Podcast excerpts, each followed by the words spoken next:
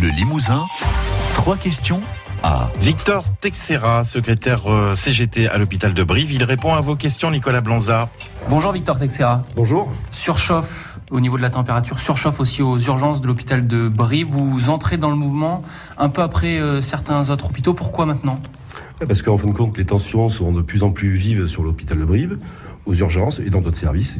Donc le personnel n'en peut plus. Et euh, donc ils ont euh, appelé les syndicats. Euh, donc nous avons décidé en intersyndical de faire un mouvement parce qu'on le doit au personnel.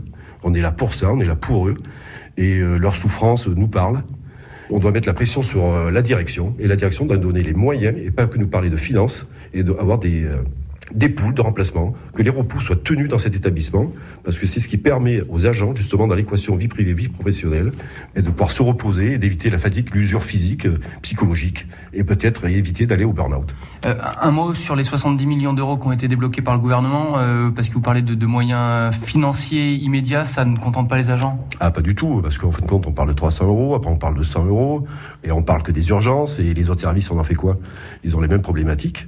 Donc, euh, il faut s'occuper de l'hôpital entièrement. Euh, et euh, tout ça, si on ne s'occupe pas de l'hosto, c'est au détriment du patient. Il est là, il a des problématiques, qu'elles soient psychologiques ou physiques, et on est là pour trouver des solutions. S'il y a besoin de, lits d'hospitalisation, on doit les trouver. Comme on a toujours des fermetures de lits en période estivale, on a des problématiques pour pouvoir mettre ces patients dans les services concernés. Les urgences en grève à compter de la nuit prochaine. En fin de semaine, il y aura une grève générale sur l'hôpital. Un mot plus spécifiquement des urgences. Qu'est-ce que vous demandez précisément? Alors on leur demande, on demande des postes, que justement on prévoit cet absentéisme. Cet absentéisme, c'est pas parce que les agents ont envie de s'arrêter. Hein. Il y a des filles, il y a des congés maternité, et à force de tirer toujours sur les mêmes, on en arrive avec euh, ben, des burn-out, euh, on a mal à l'épaule, on a mal au dos, on n'arrive plus à avancer. Et, quand on en arrive là, ben, on a l'impression de rentrer chez soi, que le travail, ben, on aurait pu faire mieux quand on commence à se poser ces questions-là, c'est qu'on n'est pas bien au travail. Des moyens précis sur des médecins notamment, sur des brancardiers?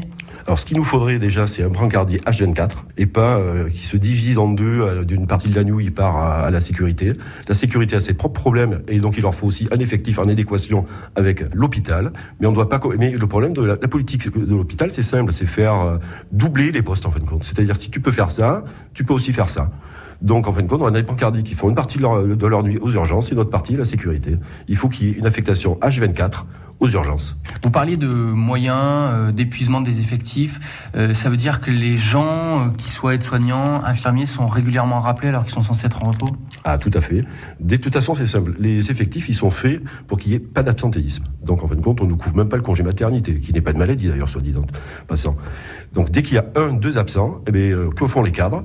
Eh bien, sans demander l'avis aux agents, parce que les plannings sont faits à l'avance, donc on connaît ses repos tout de suite, on vous met euh, au planning sans vous demander votre avis. Et si vous n'êtes pas contente ou contente, eh bien, trouvez une collègue qui peut vous remplacer. En plus, elle se décharge de la responsabilité. Alors, je veux bien me mettre à la place des cadres, mais que les cadres aussi disent au directeur que on peut pas continuer comme ça. On maltraite les équipes. On a besoin de repos, on a besoin de se reposer. Grève illimitée aux urgences, donc à compter de la nuit prochaine. À partir de vendredi, ça concernera euh, tous les services pour, euh, pour 24 heures? Tout à fait. Donc en illimité pour les urgences. Donc il faut qu'on trouve des solutions. La direction nous a convié le 28 d'ailleurs.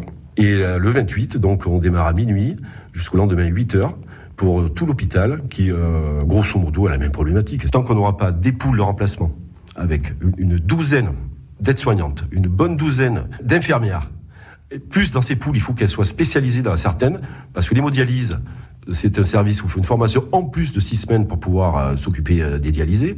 Euh, L'AREA, c'est pareil. L'endoscopie, je sais qu'il y a une formation en plus de trois semaines. Il faut que dans ces poules, il y ait des spécificités. Et ces poules, ils doivent être faits pour les arrêts de courte durée. Parce que les, les arrêts de longue durée, il doit y avoir une, une enveloppe pour euh, faire ces remplacements. D'où euh, cette grève à l'hôpital de Brive. Merci beaucoup, Victor Texera, représentant de la CGT, d'être venu ce matin sur l'antenne de France Bleu Limousin. Écoutez, trois questions 1 sur FranceBleu.fr. France Bleu.